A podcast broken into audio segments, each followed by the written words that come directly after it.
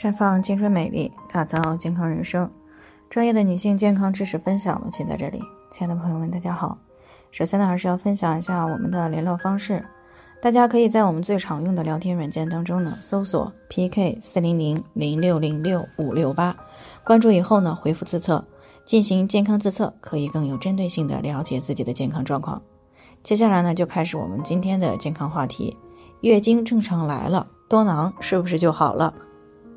听众胡女士呢，昨天过来咨询呢，说自己今年二十三岁了，那结婚呢也已经快两年了。刚结婚那会儿呢，月经就是不怎么准时啊，经常呢两到三个月来一次，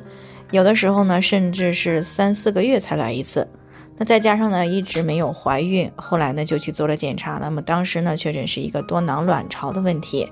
随后呢就开始进行调理了。那截止到今年的国庆节呢，已经半年时间了。本来呢是准备过了国庆节呢就要去医院进行复诊了，啊，结果呢当地出现了疫情，那也就没有再吃药，也没有再做复查。结果呢上周的时候呢月经自己来了，这让她呢也非常的高兴，但也不知道这样到底算不算好了。所以呢，在听到我们节目的时候呢，就过来咨询了。其实呢，这个多囊卵巢综合征呢，我们也反复在谈啊，它是属于一种内分泌代谢异常而导致的一系列的健康问题，大多呢和这个遗传、环境等这些因素有关。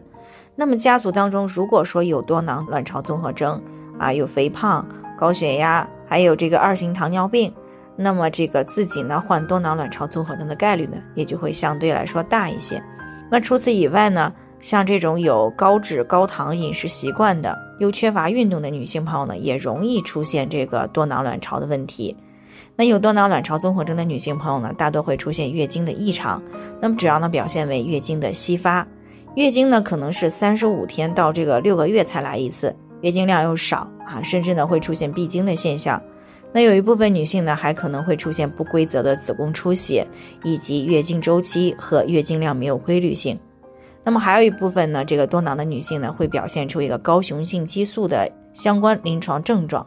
比如说这个会出现多毛、痤疮啊，尤其是在这个面部、额头还有双侧的脸颊等这些部位呢，容易长痘痘。有些女性呢，还会出现这个肥胖的现象，而且呢，这个由于多囊卵巢呢，它的排卵不太好啊，甚至是不排卵，所以呢，临床当中呢，常常还伴随着有不孕的现象。不过呢，之前有很多这个多囊卵巢的女性呢，如果月经能在这个自然状态下来，一般呢这个情况是好转的一个表现。但是多囊卵巢的女性朋友呢，如果想要达到这个临床治愈呢，它仅仅是月经的正常来是不够的啊，而且还是要月经持续的正常来，并且呢要有正常的排卵，而且人这个性激素六项等这些数据呢也都是正常的，因为有些月经呢虽然来了，也可能是没有排卵的。啊，激素水平呢也可能还是异常的，所以呢不能够单纯的以月经自己来了就认为是多囊好了啊。另外呢，我们需要知道的是，目前多囊卵巢呢是没有办法彻底好的啊，它只能说达到临床治愈。那后期如果生活饮食等这些方面不注意，那么还是有可能会复发的。再一个呢，这个多囊呢也是一种内分泌代谢异常问题，它不仅影响到月经和怀孕，还会引起来一些代谢的异常，比如说。和这个没有多囊的正常女性相比呢，多囊女性糖尿病、高血脂等方面的这个发病率呢会高一些。所以呢，哪怕是现在多囊卵巢临床指标正常了啊，亦或者是已经生过孩子了，那么还是需要保持一个良好的生活饮食习惯的，以预防这个多囊卵巢的复发。好了，以上就是我们今天的健康分享。那鉴于每个人的体质呢都有所不同，朋友们有任何疑惑都可以联系我们，我们会对您的情况呢做出专业的评估，并且给出个性化的指导意见。最后呢，还是希望大家都能够健康美丽常相伴。我们明天再见。